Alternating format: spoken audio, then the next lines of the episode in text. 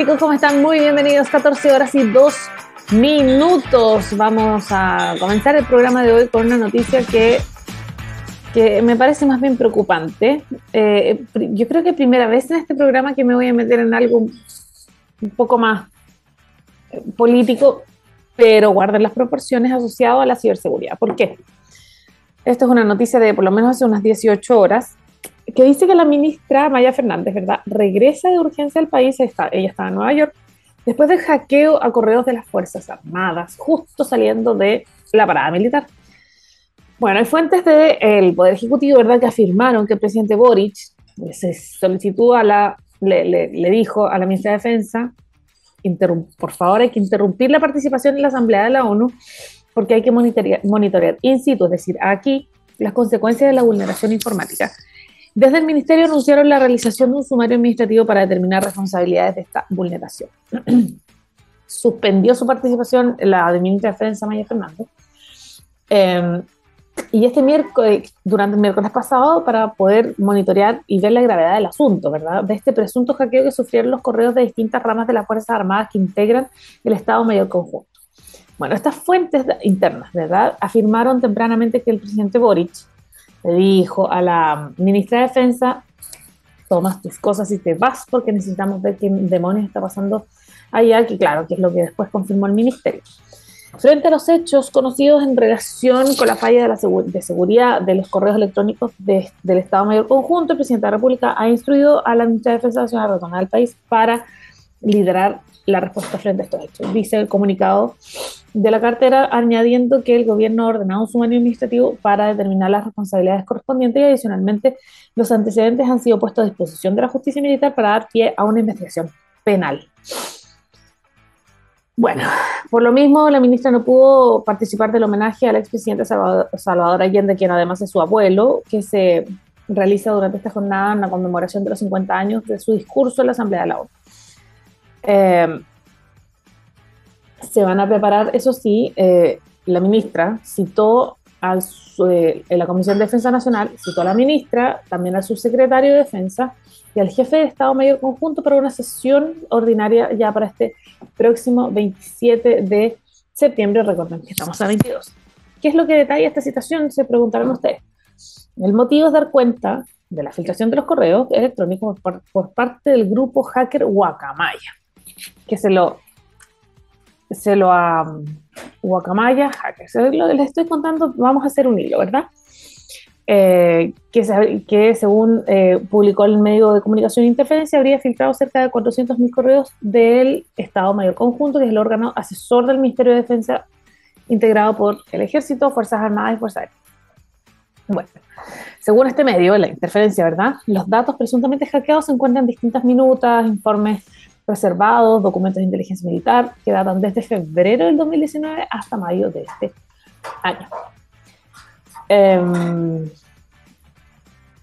y vamos a revisar exactamente qué es lo que sucede. Este grupo de hackers Guacamaya se atribuyó, ¿verdad?, este, este hackeo pero dicen que filtraron sistemas militares policiales de México, de Perú, de Salvador, de Chile, Colombia y entregamos esto a quienes legítimamente hagan lo que puedan con estas informaciones en un comunicado que ellos dijeron. Eh, que eh, filtraron estos sistemas militares, ¿verdad? Esta operación se habría llevado a cabo explorando y, y explotando una vulnerabilidad activa denominada Proxy Shell, que afecta a los servidores Exchange de Microsoft, que les estoy diciendo algo súper técnico, en la versión 2013, 2016, 2019, que es lo que permite, mediante un conjunto de vulnerabilidades de seguridad que están presentes ¿verdad? en el servidor de correo, ejecutar un, un, código remoto y falsificar las solicitudes de acceso por el lado del servidor. Entonces ahí se meten. Esta era una vulnerabilidad que ya era conocida en el año 2021 y fue parchada por Microsoft en abril y mayo de este mismo año es decir, el año pasado. En la ocasión, además, la empresa emitió un comunicado a las instituciones invitándolas a realizar un inventario de sus activos y ejecutar este parche de seguridad para que las plataformas pudieran, por las plataformas que podrían verse afectadas. Entonces háganlo. También, cuando se detectó esto en el año 2021, los hackers omitieron la necesidad de autenticación debido al error de la emisión de la funcionalidad de seguridad de Microsoft Exchange y de ese modo pudieron obtener privilegios que les, eh, que les permitieron ejecutar comandos de manera remota y que pudieron generar también una descarga masiva de esta casilla de correo. Bueno, situaciones como estas atentan directamente al funcionamiento de la integridad de las instituciones públicas, gubernamentales, compromete información tremendamente delicada, pero que sí, y la buena noticia es que pueden ser evitadas a futuro. Los administradores de servidores del área de seguridad de la información de las empresas deben estar constantemente monitoreando estas nuevas vulnerabilidades que afectan a sus activos, instalando parches recomendados por proveedores. Es decir, si Microsoft te dice, oye, descargue esto, me pasó el otro día con. Eh, el otro día, hace un par de semanas, cuando Apple dijo, por favor, descarguen la nueva versión del, del, del sistema operativo de iOS, como que no lo pensé y lo instalé rápidamente. Si, te lo están diciendo, hay que hacerlo. Eh, hay que crear y actualizar reglas de, información sobre la seguridad, la gestión de eventos, eh, el CIEM, ¿no? Eh, generando un monitoreo activo y además de actualizar las firmas en relación a la, detección de amenazas, que es lo que se necesita. El especialista, que es Juan González eh, Fuentes, es quien está dando esta declaración, agrega que el monitoreo permanente de la actividad de la red, de red de servicios públicos y otros, además de una detección temprana de estas anomalías, como altos caudales de tráfico, transferencias fuera de lo habitual, algo que te suene una luz roja, que te diga esto no es normal, puede ayudar a detectar y luego tener, detener estos ataques para que evitar que el daño sea menor. Estamos súper atentos a ver qué es lo que pasa en el futuro con esta con esta con este hackeo. El día de hoy vamos a estar hablando de psicología, vamos a estar hablando de inteligencia artificial, machine learning, muchos, eh, cosas que se mezclan y pueden generar cosas muy interesantes como un gran proyecto que están desarrollando. Los profesores de la Universidad Adolfo Ibáñez están desarrollando una herramienta basada en inteligencia artificial, machine learning, para poder precisar consultas ciudadanas y por qué es importante los tiempos que corren. Más importante para nosotros es también, por supuesto, la música. Y vamos a comenzar el día de hoy con con The 1975. Esto es chocolate. Uy, me van a comer chocolate ahora. La señora embarazada. Vamos a eh, comenzar con chocolate. Y así comenzamos el move del día de hoy. Chicos, estamos de vuelta, 14 horas y 13 minutos y nosotros volvemos a nuestro move porque como ya les contaba, tenemos, una, eh, tenemos grandes invitados el día de hoy. Vamos a estar hablando de una herramienta eh, desarrollada, ¿verdad?, en la Universidad Andrés Bello, perdón, la Universidad Adolfo Ibáñez, que está basada en inteligencia artificial y machine learning para poder precisar consultas ciudadanas. Para eso tengo dos invitados tremendamente, eh, ellos están a la cabeza, ¿verdad?, están ahí donde las papas queman, les vamos a sacar el jugo el día de hoy, le damos la bienvenida eh, al académico de la Facultad de Ingeniería y Ciencias de la Universidad Adolfo Ibáñez, Enrique Canesa, y a Sergio Chiñó, docente de la Escuela de Psicología de la Universidad Adolfo Ibáñez. ¿Cómo están? Bienvenidos. Hola, Vale, muy buenas tardes. Muchas gracias por eh, poder eh, darnos la oportunidad de compartir, eh, digamos, este proyecto y, y bajarlo, ¿cierto?, hacia las personas. Muchas gracias, Enrique. ¿Cómo estás, Sergio? Muy bien, gracias, Vale. Gracias por la invitación y atento a todas tus consultas, a todas las dudas. Tenemos varias, tenemos varias. Enrique, quiero partir contigo. Este se trata de un proyecto de innovación que dura tres años, ¿verdad? Hablemos de los inicios, hablemos de cómo nace un proyecto tan interesante como este. Claro, mira, la verdad es que como toda investigación, ¿cierto? Tú vas en postas, por decir, una carrera de largo aliento. Como en etapas, claro. Ah, tú lo has dicho y por lo tanto esto partimos con Sergio eh, más específicamente hace aproximadamente 10 años o un poquitito más. ¿ah? Ganándonos algunos primero evidentemente investigando algunas cosas, avanzando, nos hemos ganado tres proyectos Fondesit, que, lo que hacen cierto es financiarlo con fondos públicos del gobierno de Chile a través de la Agencia Nacional de Investigación y Desarrollo, y a raíz de eso, como te digo, llegamos a esta etapa en la cual quisimos hacer, ser un poco más ambiciosos, conocíamos de, como te digo, estos fondos y estos proyecto de la James McDonnell Foundation. De hecho, el 2007, fíjate tú que hemos postulado a un proyecto más o menos similar a este, en una etapa anterior. Ah, y no nos ganamos. Eh, la verdad que estas postulaciones son muy competitivas, uno a 20. Me imagino. O sea, de cada 20 proyectos hay uno que se gana y claro, esa vez no estábamos tan maduros en el tema. ¿ah? Pero ahora llegó la oportunidad, eh, la verdad que eh, Sergio fue el que me, nos instó y dijo, oye, ¿por qué no postulamos de nuevo? El tema ya lo tenemos más maduro, ¿me entiendes? Y cree él, él, el que, digamos, hizo la postulación con la ayuda de Sebastián Moreno, que es otro de nuestros investigadores más o menos permanentes en este proyecto y hoy por suerte, como te digo, lo ganamos. Así que, como te digo, feliz porque esto culmina eh, y valida, ¿cierto?, lo que hemos estado haciendo hace casi o más de una década. Sí, exactamente, Sergio, eh, eh, que instaste, ¿verdad, Enrique, a, a, postular y decir, oye, sigamos, perseveremos en esto. ¿Cómo fue ese momento y qué te motivó a perseverar? Ah, bueno, como dice Enrique, lo que pasa es que estas son ideas que venimos manejando desde hace bastante tiempo. Eh, como dice Enrique, como, como 10 años, ideas que llevan harto tiempo. Y el, hecho es de, pensar que primero lo que la James McDonald Foundation quiere, eh, o ellos declaran, es que quieren mover eh, métodos usados típicamente en investigación de laboratorio en cognición, moverlos al mundo real.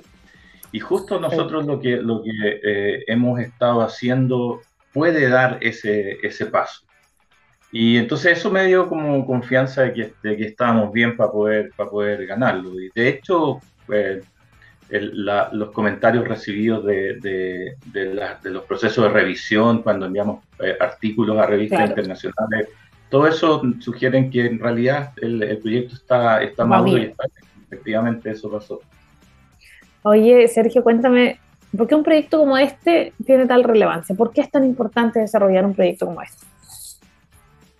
Ah, bueno, lo que pasa es que lo que estamos tratando de hacer es desarrollar, o lo que hemos estado haciendo es desarrollar técnicas de análisis de, de, información, eh, usando, por ejemplo, eh, Machine Learning eh, y técnicas de interpretación de los resultados para poder estudiar cosas que en este momento no se pueden estudiar bien. Por ejemplo, mira, la, gente, cuando, cuando, cuando uno nace, nace en un contexto social dado y uno no inventa todo de cero, sino que tienes alguien que te enseña, que te dice, sobre todo eh, conceptos sociales como eh, identidad de género, como naturaleza, que no son objetivos que tú los vas a ver ahí afuera, si necesitas a alguien que Pero te, rodean y te los tienen que enseñar, claro.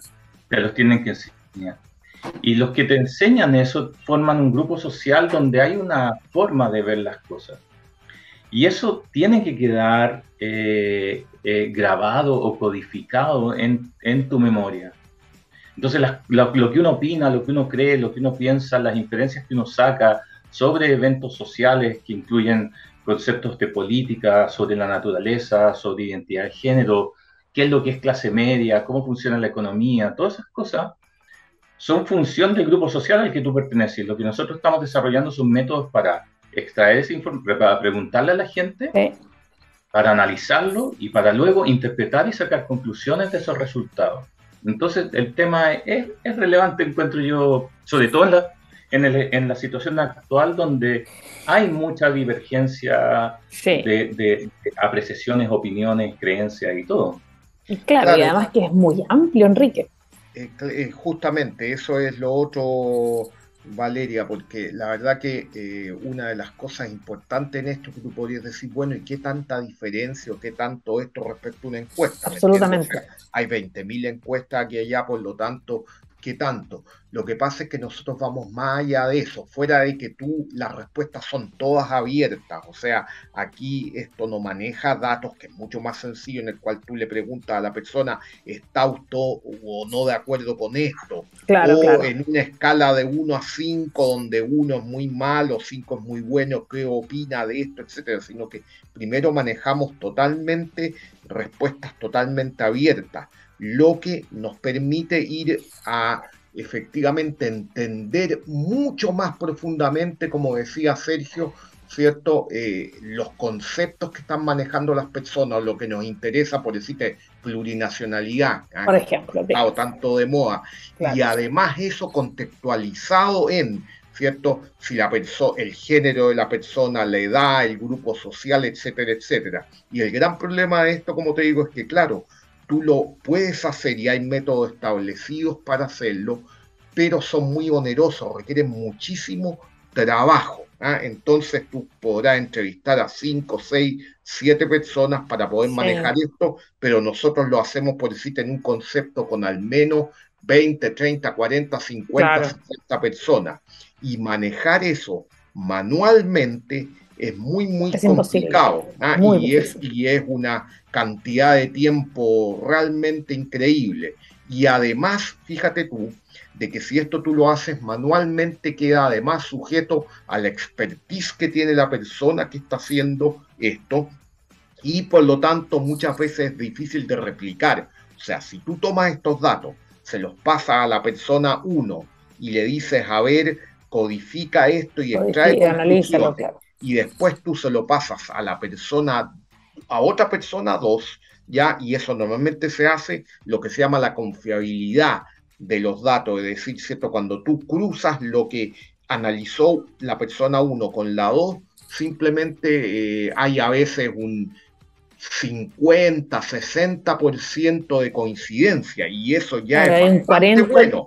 Ah, pero, hay 40 que está perdido. Imagínate, pero ya, pero ya eso es Valeria considerado bueno. O sea, cuando llegas a 50 o 60% de confiabilidad, dice, ah, está bastante bien, ¿me entiendes? Eh, ¿Qué es lo que nos permite entonces esta herramienta? Es alcanzar cierto grado de confiabilidad del orden del 70, 80%, lo cual es, como te digo, mucho mejor. ¿Ah? Es, más, o menos la idea. Y, y además ligado a esto, como te digo, de que de nuevo, o sea, para codificar los trabajos que nosotros hemos hecho, que hemos trabajado, eh, pues decirte, te demora fácil unos seis meses de trabajo esto lo puedes hacer en, a ver Sergio, para no ser tan grandilocuente, unas cuantas horas.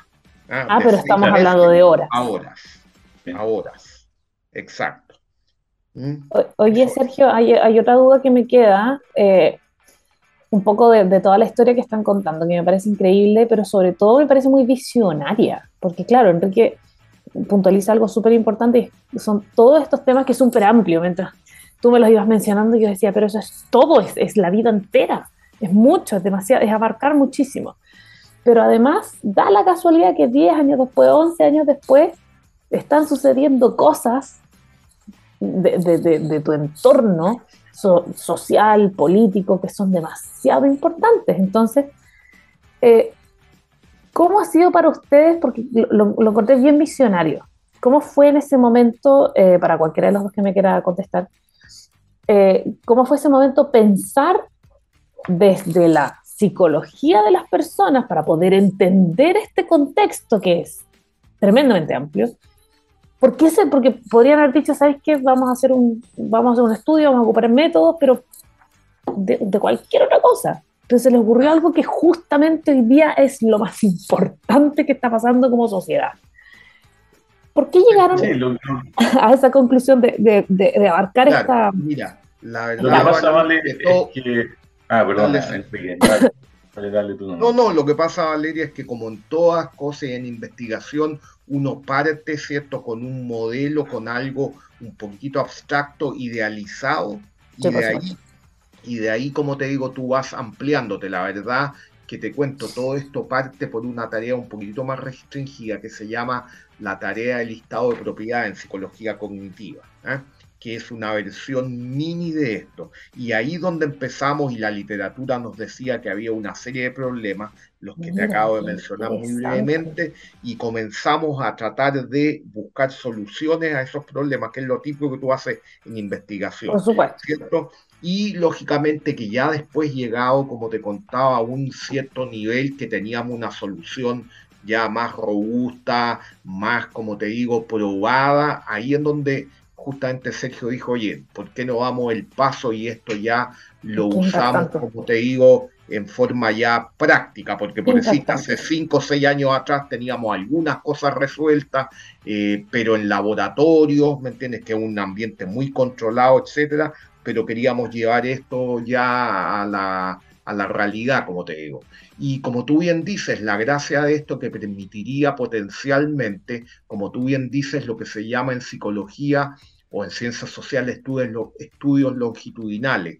¿Qué significa longitudinal? A través del tiempo. Por lo tanto, tú podrías llegar a caracterizar, por ejemplo, cómo va cambiando ya eh, el significado de, por ejemplo, plurinacionalidad a través de el tiempo, por decirte algo, antes de la convención constituyente, durante, después, plebiscito, etcétera. O sea, te permite estudiar la dinámica, ¿ah? que es lo típico que el censo social es súper complicado de hacer, porque necesitas muchos puntos en el tiempo y una medición confiable, porque si no, lo que tú puedes sacar del análisis de la dinámica puede ser simplemente ruido. O sea, tú te imaginas que pasó que resulta que las personas de mayor edad tienen este sentido plurinacionalidad y las más jóvenes esto, y eso es simplemente ruido por lo que te contaba, ¿cierto? De los problemas de manejar esa gran cantidad de datos y datos abiertos. Perfecto. Sergio, tú querías eh, agregar algo también. Sí, sí, o sea, eh, vale, lo que pasa es que muchas de, estas de estas ideas así generales eh, son han sido reconocidas por mucho tiempo, tanto en psicología como en psicología cognitiva, Básicamente, eh, lo que nosotros estamos haciendo es haciéndolas, eh, convirtiéndolas en un método concreto. Entonces, por ejemplo, la idea de que la realidad social en realidad es el resultado de las interacciones de todas las personas que forman el grupo social y no hay algo así como eh, una identidad de género objetiva que uno pueda apuntar y describir, sino que está construida en el proceso de interacción social y, y, la, y, el darse cuenta, que esto también es una conclusión general que hay en, en, la, en, psicología cognitiva, de que todos los conceptos abstractos, o muchos conceptos abstractos, tienen esta característica, que es eh, no son un, un, objeto físico al cual uno puede apuntar. Claro. Eh, eso tiene una, tiene una serie de, de implicaciones, quiere decir que la, la, forma en cómo tú piensas sobre eso, tus categorías, tus conceptos están estructurados en el proceso de interacción social, que esto es dinámico, tiene que ser eh, dinámico, claro, eh, que cambia, como decía Enrique, en el tiempo, entonces hay, hay, hay, ideas y conceptos, por ejemplo, el concepto de feminismo ha ido cambiando a través del tiempo y distintas personas tienen distintos conceptos, pero cuando interactúan usan la misma palabra pero de repente están queriendo decir cosas distintas. Sí. Ponte tú el, concepto de clase media. Eh, algún político puede usar el concepto de clase media y está queriendo decir algo distinto que otro que está usando la misma palabra, y obviamente se producen problemas de comunicación.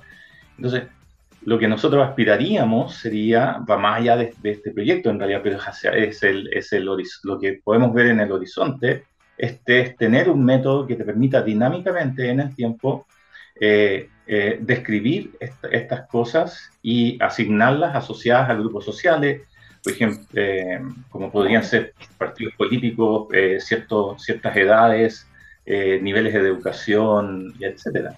Exacto. Y, aprovechando, Valeria, me aprovecho aquí. ¿ah? Por supuesto, todo lo que necesite otra, otra patita. Y también a nuestro, nuestro también fin, que ya hemos hecho algunas cosas con bastante éxito, es que fíjate que además cuando tú caracterizas justamente como decía Sergio, un concepto aquí y etcétera, hemos encontrado varias regularidades específicas ¿ah?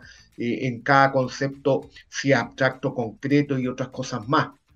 Y tenemos simulaciones basadas en agentes, ya que es un agente, un pequeño programita que simula personas. ¿ah? y ah, hemos logrado, como te digo, efectivamente describir algunas dinámicas bien interesantes. O sea, esto no te digo que es, digamos, de ahora, pero, pero la idea incluso es, como te digo, después poder simular estas dinámicas para ver cómo se comporta esto sintéticamente, pero válidamente en, ¿me entiendes?, una simulación computacional de forma de poder sacar conclusiones. Por decirte algo, ¿ah? el concepto, como decía Sergio, qué sé yo, de género, feminismo, cómo ha ido evolucionando en el tiempo, cómo se ha vuelto más o menos saliente ¿ah? en la mente de las personas, etcétera. Y ya tenemos algunas cosas, evidentemente, a nivel más micro, que nos indican que podríamos llegar a eso. Para, esto, claro, nos faltan probablemente unos, eh, no quiero ser, eh, como te digo, muy atrevido, por lo tanto, yo creo unos cinco, seis años o algo así, que sería el correlato. O sea, una idea es, como te digo, la parte más empírica de tomar datos, caracterizar esto que es muy valioso, pero además lo queremos incluso simular, ¿ah? más o menos a lo Isaac Asimov. Esto sería lo ideal, ¿ah? en la fundación etcétera, que tú pudieras tener, ¿cierto? Y predecir cómo van a evolucionar estos conceptos en diferentes sentidos. ¿ah? Eso sería lo, ideal, o sea, eh, nos falta mucho para eso, Sofía, para que la audiencia no crea que estamos a la vuelta de la esquina de esto. Oye, pero usted, ambos me han hablado como, me han contado desde la parte psicológica de cómo funciona, ¿verdad?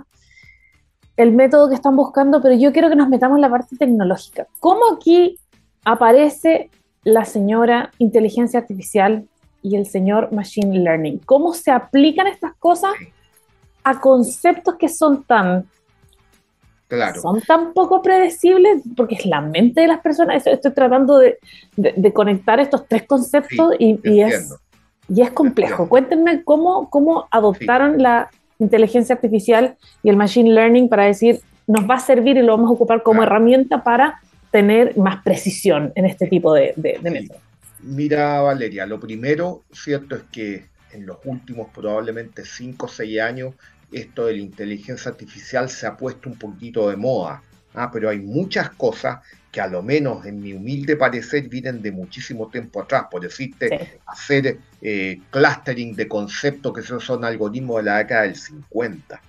Lo que pasa tanto atrás. la década del 50, el 60 y las redes neuronales que estamos ocupando son de la década del 60, 70, 80. Impactante. Lo que pasa, Valeria, es que te cuento, ¿qué es lo que hay hoy día? Se han conjugado dos cosas. Uno, la potencia computacional.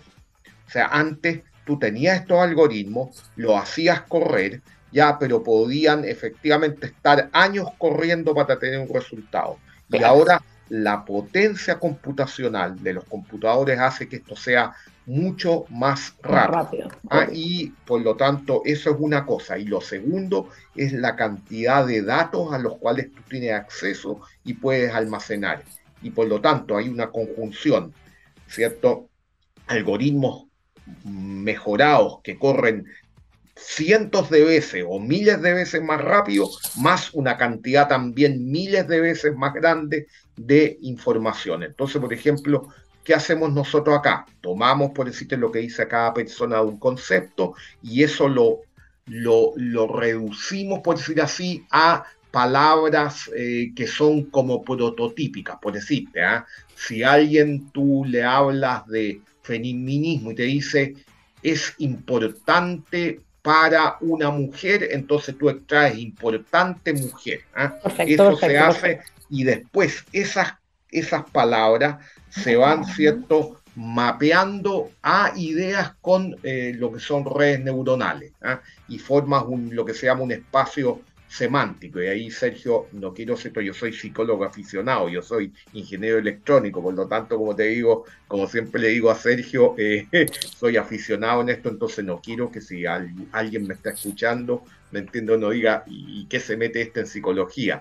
Pero la idea, como digo, es que tú lo mapeas esto, por lo tanto, a un espacio semántico, ya, y puedes ir encontrando relaciones, reducir dimensiones, una serie de cosas que en ese aspecto Sergio te puede contar un poquitito más. Sergio, por favor. Sí, o sea, la, idea de, usar Machine Learning es justamente que tú puedes, eh, las descripciones que te da la gente, eh, eh, relacionarlas con bases de datos donde hay eh, existen relaciones entre palabras que están hechas en base a, información obtenida, por ejemplo, de, Wikipedia, de textos en Internet. Y luego cada descripción va a ser algo así como un, una, una, flecha, una dirección en ese espacio. Y tú puedes comparar las distintas descripciones en ese espacio semántico que está, que es el que tiene el, que, el, que, se ha obtenido de, de, de, algún texto o una, una, gran cantidad de textos en, en Internet. Y y luego puedes comparar las descripciones, decir, mira, esta descripción se parece a esta, esta otra. O sea, alguien dijo cuadrúpedo para, para perro y otro dijo tiene cuatro patas. Bueno, el sistema con inteligencia artificial es capaz de, Ustedes lo programan para que así sea, ¿no? Ustedes programan este sistema para que así sí, o sea, lo ese tipo de, eh, lo, que, lo, entrenamos. Lo entrenamos. Lo que hace entrenarlo ¿ah? con redes neuronales eh, deep learning, etcétera, y por lo tanto, claro, tú lo entrenas y después lo aplicas sobre, como te digo, otros datos. Por lo tanto, vale, esto es un ciclo, ¿ah? un ciclo virtuoso. tomas datos, eh, los metes al sistema, el sistema se entrena, ya tú ves lo que sale, le dices a su al sistema si está bien o no, eso hace que el sistema ¿cierto? se vuelva a entrenar o sea similar a lo que tú haces con un humano y después, ¿cierto? Eso le vas poniendo más datos y mientras más datos le vas metiendo, el sistema va aprendiendo. Aprendiendo. Claro. Exactamente. es como un poco parecido a los algoritmos de, de, YouTube o los algoritmos... A cualquiera que, que estamos relacionados, digamos donde tú, claro, tú de repente sientes que el, algo, que, que, el recomendador o que el, tu buscador de Google te está entendiendo, porque buscas un término y encuentras lo que andabas buscando. Perfecto. Entonces, es, como, es usar como el mismo tipo de, de, principios para resolver el problema de no tener que ir, como decía Enrique hace un rato, manualmente a revisar las descripciones de la gente y decir, ah, mira, esta descripción se parece a esta otra y, le pones un nombre, cuadrúpedo, le pones un nombre, mujer importante para las mujeres o algo así, no sé, lo, lo que sea que se, que se te ocurra. Entonces, al automatizar esa parte del proceso, ganamos en dos lados, como decía Enrique, ganamos en velocidad de hacer esto, lo que hace que este tipo de, de tareas sean factibles de realizar para analizar problemas reales. Y dos, ganamos en, en, la confiabilidad, en la precisión con que podemos hacer esta, esta cuestión. Es que eso es clave lo que ustedes están diciendo, en la precisión, sobre todo si aumenta de un 50 a un 60%, me parece que es, muchísimo lo que están haciendo. Quiero que eh, eh, a la vuelta de esta pausa musical que nos vamos a ir ahora, hablemos un poquito de, cómo, sin contar los secretos del mago, por supuesto, cómo, cómo parte este proyecto en el sentido de lo están haciendo por, encuentro que es tan amplio, es tan amplio lo que están haciendo, lo hacen por área, lo hacen por grupo. Eh, quiero que ahondemos un poquito más en eso, pero primero que nos vayamos a la música, ¿les parece? Ok. Fantástico, entonces estamos con dos grandes invitados, estamos con Enrique Canesa y estamos con Sergio Chignó. Los voy a invitar a que nos vayamos entonces a la música, esto es Gorillaz, esto es Dare y ya volvemos. Chicos, estamos de vuelta, 14 horas y 43 minutos con dos grandes invitados. Estamos con Enrique Canesa, él es académico de la Facultad de Ingeniería y Ciencias de la Universidad Adolfo Ibáñez y Sergio Chignó, docente de la Escuela de Psicología de la Universidad Adolfo Ibáñez. Ellos están desarrollando una herramienta basada en inteligencia artificial y machine learning para poder precisar consultas ciudadanas. Eh, Sergio, quiero comenzar contigo. Eh, cuando hablamos de la cantidad de contextos y de temáticas para poder realizar estos métodos, ¿cómo, cómo, digo, ¿cómo parten? ¿Cómo comienzan? Porque claro, el machine learning, la inteligencia artificial les ayuda para conseguir ciertos objetivos, pero deben comenzar de alguna forma. Cuéntame, sin contar los secretos del mago, por supuesto, ¿cómo, cómo comienza este proceso para poder aplicar esa tecnología? Este, el proyecto dura tres años y lo que estamos haciendo durante el primer año eh, es eh, continuar desarrollando y ya tenerla completamente desarrollada idealmente la, la, herramienta de Machine Learning para procesar los datos, para tener el, para, para procesar las descripciones. Eh, Y durante el segundo año vamos a tomar un, conjunto de, conceptos que, nos, que parecen interesantes para, poder estudiar. Entonces ya vamos a tener, vamos a estar listos para estudiar algo recién el año subsiguiente, el 2024. perfecto. Eh, y los conceptos que vamos a usar son, son conceptos asociados a la naturaleza. Por ejemplo, eh, cambio climático, eh, recursos naturales, podría ser incluso parques nacionales, conservación. Hay, hay un conjunto, un clúster, un conjunto de conceptos que probablemente están asociados y varían de acuerdo al grupo al cual uno pertenece. Por, supuesto. jóvenes, viejos, eh, derecha o izquierda, eh, gente que se considera, eh, gente que hace reciclaje versus gente que no hace reciclaje. Por, ejemplo. Probablemente ven, ven de manera distinta estas cosas, entonces vamos a aprovechar eso. Todas las herramientas que tenemos de, de, Machine Learning y otras técnicas de análisis para usar eso como caso. Y al tercer año lo que vamos a hacer es armar el proceso completo para poder ponerlo a disposición de otro investigador y decirle, mira, eh, si quiere hacer un estudio como este, esta es la forma de hacerlo. Se parte por acá, se, hace esto y qué sé yo. Perfecto. Y entregar las herramientas, además, ¿cierto? Para que lo puedan hacer.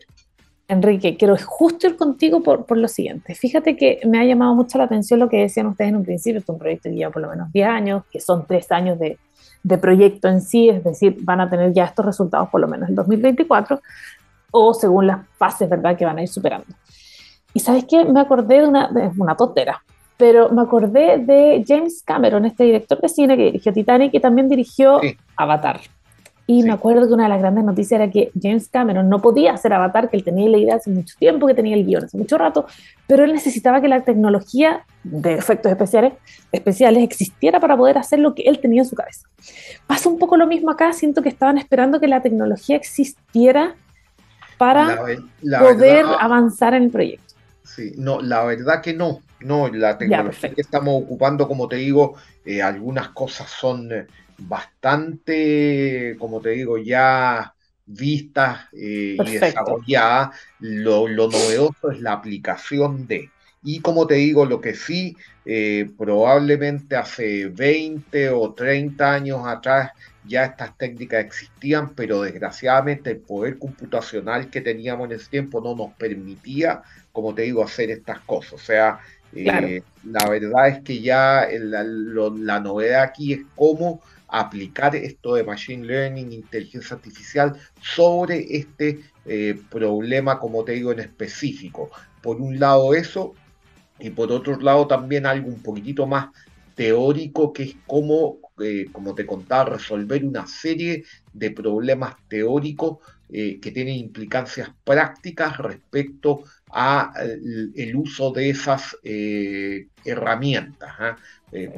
se me ocurre algo como, por ejemplo, lo que te contaba Sergio, esto del espacio semántico. Entonces, hace mucho tiempo, Sergio, corrígeme, de la década de los 90, que se hace lo que se llama LSA, Latent Semantic Analysis ya eh, que es una técnica para justamente poder mapear conceptos en un espacio y saber cómo están relacionados, etcétera. Pero dado eso, ¿cierto? Hay una serie de preguntas, como por ejemplo, cómo caracterizar si es que este espacio semántico es más parecido o menos parecido que otro. ¿eh? Y por ejemplo, ahí nosotros desarrollamos otro concepto a través del tiempo, como digo, lo que se llama la probabilidad de acuerdo. Entonces tú con eso puedes medir la probabilidad de que si una persona está ocupando algunos conceptos, otra persona entienda cómo esa persona está ocupando estos conceptos. O sea, si yo te hablo de plurinacionalidad, que yo logro entender cómo entiende la plurinacionalidad de esa persona. Tú lo has dicho. Y estamos cuál es la probabilidad que si yo estoy hablando de, por decirte, de plurinacionalidad, ya tú también entiendas lo que yo tengo en mi mente. Porque fíjate que el problema acá es que nosotros como humanos hemos desarrollado una habilidad que es increíble. O sea, yo estoy hablando contigo, estoy ocupando conceptos y tú me entiendes y para ti no estamos comunicando mente a mente directamente y no es así. O sea, hay una serie de etapas ya que son eh, por decirte, em, cognitivas e incluso ciertas físicas para que nos entendamos. Y por lo tanto, tú solamente puedes inferir si es que yo te estoy entendiendo y yo solamente puedo inferir si tú me estás entendiendo. Porque yo no me puedo meter en tu cabeza y decir, no ah, tienes cómo realmente saber si a mí me quedó o si, claro. Es la idea. Entonces, por decirte, hay, hay problemas prácticos como eso, que hasta el momento, ¿cierto?, no estaban bien resueltos o bien cuantificados y nosotros hemos podido ir resolviendo de forma primero más teórica, después un poquitito más aplicada y ahora, ¿cierto?, ya más aplicada. Oye, es impactante de verdad lo que están haciendo. Sergio, cuéntame, esto es, esta, una vez que ya está desarrollado, ¿verdad?, este proyecto y que se transforma en una herramienta para próximo para otros colegas. ¿Esto es un proyecto escalable? ¿Tiene otras aplicaciones o, por cómo está diseñado solamente se queda en, ese, en esa área? 100% eh, escalable, creo yo. O sea, esa es la idea, justamente que lo podamos, lo podamos escalar. Como decía Enrique, tú, tú podrías hacer consultas a través del celular donde la gente sube descripciones y tú las podrías analizar. En la medida que podamos automatizar todo el proceso, la podrías eh, analizar con, con suficiente velocidad, porque algunas partes probablemente se van a seguir siendo manuales, pero mucho del proceso está automatizado eh, y, y, podrías tú, esto te permitiría, por ejemplo, en, en, en momentos críticos, como por ejemplo el del plebiscito, saber cómo cambió tal o cual concepto asociado con eso en función de un evento específico. Eso es, o sea, eso es soñar un poco. ¿ah? Yo creo que cinco años quizás es, poco, 20 o 10, 10, o 20 años más, pero eh, esencialmente esos, los métodos son escalables. Sí, sí y eso, eso creo que es genial. Y Valeria, perdón que meta la, cuchara acá. Vamos, eh, y además esto combinado con la simulación basada en agentes. O sea, incluso tú podrías decir, oye, yo simulé y por lo tanto, dado que han habido estos cambios en este concepto, yo esperaría de que cambiaran de esta y otra forma. Ah, que nuevo mm. también, o sea, eh, a lo mejor en 15, 20 años más, pero yo creo que podemos llegar eh, con bastante acierto a eh, efectuar algo así. Fíjate tú que es por eso un poquitito de que la James McDonald Foundation tiene una como una motivación ¿ah? de, eh, de básicamente financiar proyectos que además de ser interesantes de un punto de vista pragmático y un punto de vista teórico, permita mejorar la calidad de vida ¿ah? eh, de las personas, etcétera. Y justamente creemos que eso es una de las cosas que nos compraron, ¿ah? de que efectivamente, como te digo, con esto podríamos eh, hacer alguna diferencia eh, en, la sociedad. Tú lo has dicho, entender, por ejemplo, por decirte algo, ¿ah? mejor el cambio climático y por lo tanto, si queremos eh, aminorar sus efectos, cómo llegar ya con un mensaje mucho más calibrado, afiatado a cada tipo de audiencia para eh, tener un impacto en, él ¿ah? y que por lo tanto se, lo tome en serio. No me quiero meter mucho más, como te digo, en, en, qué otras cosas podría hacer, porque inmediatamente me viene ¿cierto? a la mente un poquitito ¿Te acuerdas lo que se hizo con analítica, etcétera, en las elecciones, etcétera? Eh, claro, ahí ya entramos a una parte ética, ¿me entiendes? Hasta dónde es ético o no, etcétera, pero eso sí que tendrán que abordarlo otras personas. Exactamente. Eh, queridísimo Sergio Enrique, quiero primero que todo decirles que me quedaron de las 14 preguntas que tenían, me quedaron 10 probablemente, porque estuvo demasiado entretenida esta conversación, así que quiero agradecerles primero su tiempo por haber estado acá con nosotros eh, y contarnos sobre este tremendo proyecto, de hacerles todo el éxito para lo que se viene estos próximos años y, que podemos, esperamos realmente tenerlos en, en, un futuro cercano para poder saber mucho más cómo están y por supuesto cómo va el proyecto también. Así que primero que todo agradecerles y eh, ya se nos está acabando el programa, el programa, lamentablemente. Así que estoy muy contenta de haberlos tenido con nosotros. Muchísimas gracias por estar acá. Muchas gracias, por la invitación.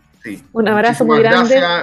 y la oportunidad de bajar esto, como te digo, acercarlo un poquitito más a una audiencia más general, eh, porque siempre es bueno, ¿me entiendes? Absolutamente. Es bueno poder ver a estas cosas en forma más pragmática, aterrizada. ¿eh? Es, absolutamente. Un abrazo muy grande a ambos y quedan completamente liberados. Muchas gracias. Muchas gracias. Chao. Chao, chao. Y nosotros, chicos, nos vamos, nos quedamos hasta, lo dejamos hasta acá. 2 con 54 minutos, pero nos vemos en el próximo capítulo de Move, así que siempre están en sintonía con nosotros. Lo dejamos hasta acá. Chao, chao.